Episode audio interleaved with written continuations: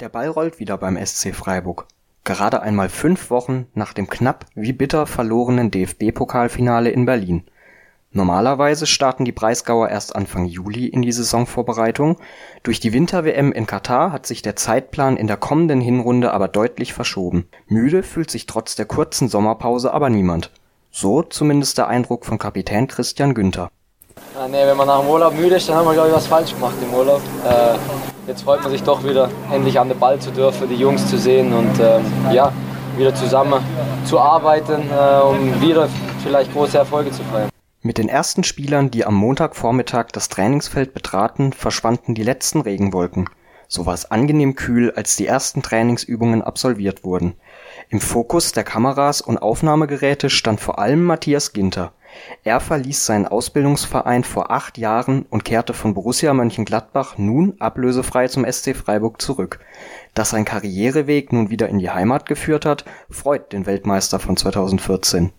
Wahnsinnige Vorfreude gehabt, jetzt die letzten Wochen schon. Ähm, klar auch im Urlaub abgeschaltet, aber äh, jetzt die letzten zwei, drei Wochen waren schon ja, eine große Vorfreude und äh, jetzt den ersten Tag hier. Ähm, Im neuen Stadion kenne ich jetzt auch noch nicht so, ähm, aber es ist wahnsinnig super, äh, wahnsinnig glücklich, dass es jetzt geklappt hat und äh, ja, fühle mich wahnsinnig gut hier, hier zu sein. Ich kenne hier nicht nur das Trainerteam, schon so ein paar Spieler auch und äh, die ganzen Physios äh, vom Staff auch sehr, sehr viele, die damals schon da waren und äh, ja, habe nicht allzu viele äh, Anfahrtszeiten zum Stadion ähm, von zu Hause aus. Also äh, ist schon so, so ein gewisses Heimatgefühl auf jeden Fall schon da. Äh, war jetzt auch die letzten Tage schon hier in Freiburg. Also kenne mich hier, glaube ich, ganz gut aus. Im neuen Stadion kennt sich der Marcher Matthias Ginter noch nicht so sehr aus.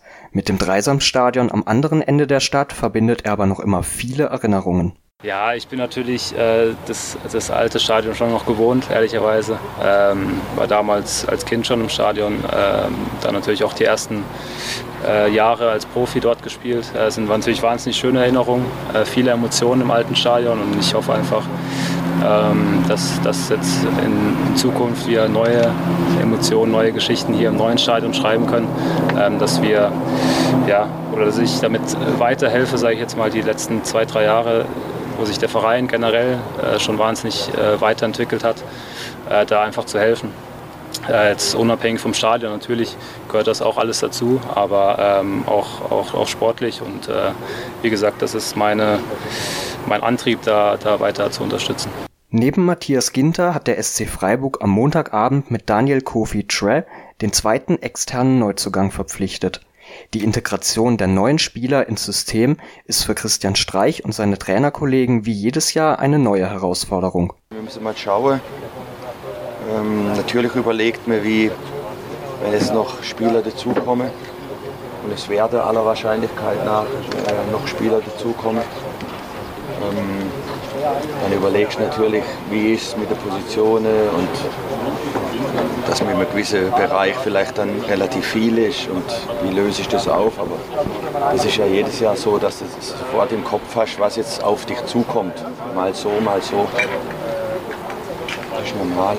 Die Mannschaft ist, äh, wirkt stabil. Die Spieler äh, haben Reife. Wir haben nicht wenig Spieler mit, mit Reife, mit, da ist Erfahrung.